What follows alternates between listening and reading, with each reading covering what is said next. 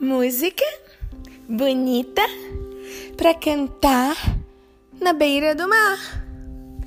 Eu tô com uma saudade assim, sabe? De viajar, vontade de caminhar na beira do mar, de catar conchinhas lá na areia, de olhar assim as ondas cripilando, cripilando, enamorando meus pés eu tô com saudade de sentir a brisa do mar, de imaginar que sou uma sereia, não é?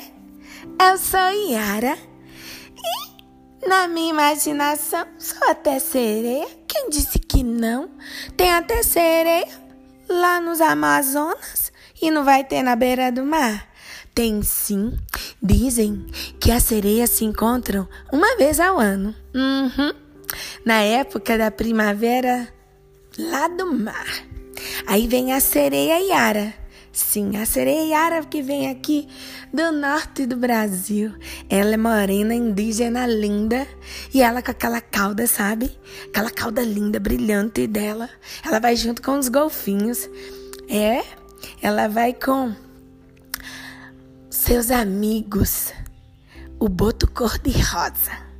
E assim elas se encontram com as outras sereias, a sereia do Oceano Índico, Pacífico, Atlântico. Oh, todas elas se encontram lá. E também a sereia nossa aqui, Iara, né? Do Rio Solimões. E ela vai nadando, nadando, nadando. Olha, gente, eu só fico pensando que boniteza deve ser as sereias cantando. E é mais ou menos assim que a sereia Yara canta. Vamos ver? Fui passear na praia, encontrei com uma estrela. Ela me disse: Me venha cá, que eu quero lhe mostrar o mar. Lá no fundo tem peixinhos e também leões marinhos, tartarugas e serpentes. E peixe espada e voador, o siri que anda de lado, camarão que nada é engraçado, lagosta, lula, polvo e tatuí também vivem por aqui.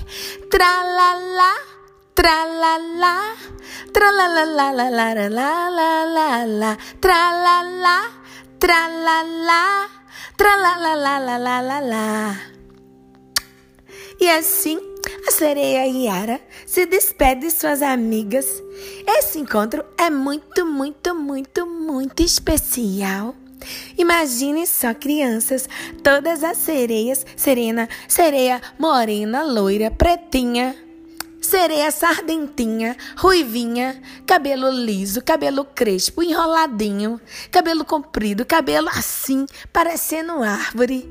E todas elas juntas, sentadas, bem na beira do mar, com suas lindas caudas. Ah, que lindo, que belo.